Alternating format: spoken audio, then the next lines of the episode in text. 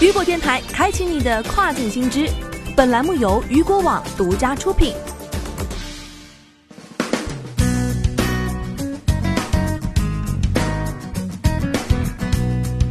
Hello，大家好，欢迎大家收听这个时段的跨境风云。接下来将带您一起来了解到的是，世贸组织发布预测，二零二零年全球贸易将缩水，贸易将成重灾区。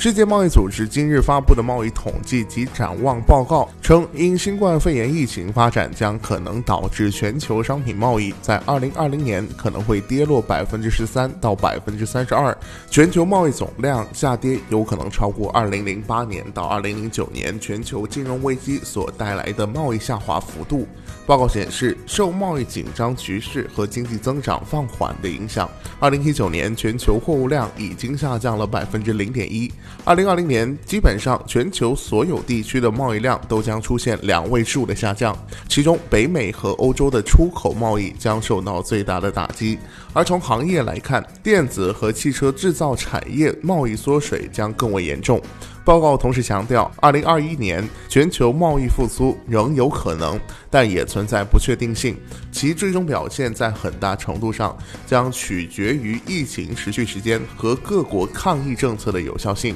世界贸易组织总干事阿泽维多强调，目前首要的目标是控制疫情，减轻疫情对民众、企业和国家的经济损害。但政策制定者们必须同时开始为疫情后时期做规划。三月以来，受新冠肺炎疫情影响，千万美国人开始申请失业救济，失业率大幅攀升。但在这次疫情期间的失业情况中，有一个特殊的景象是，很多美国人其实是主动选择被解雇的，因为这样一来，能够申领的失业救济要高于他们在这段时间的工资。据悉。明明可以拿工资，却要主动辞职去蹭国家财政补贴的方式，不会加重财政负担。专家们甚至还鼓励这种蹭补贴的行为。有经济学家表示，这段过程中先让联邦预算支付工资，而不是让企业承担，这样保证企业不会深陷债务，然后导致一场信贷危机。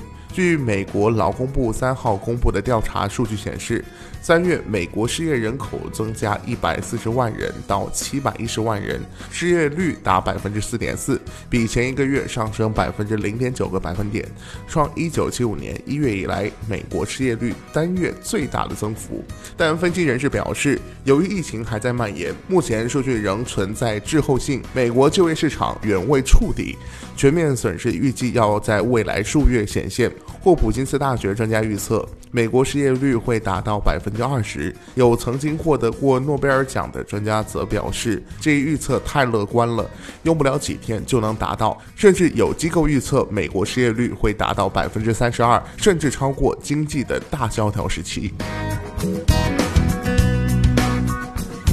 好的，以上就是这个时段雨果电台为您推送到最新一期的跨境风云。想要了解更多跨境电商资讯，您还可以持续关注雨果 App 推送的最新消息。我是大熊，我们下个时段见，拜拜。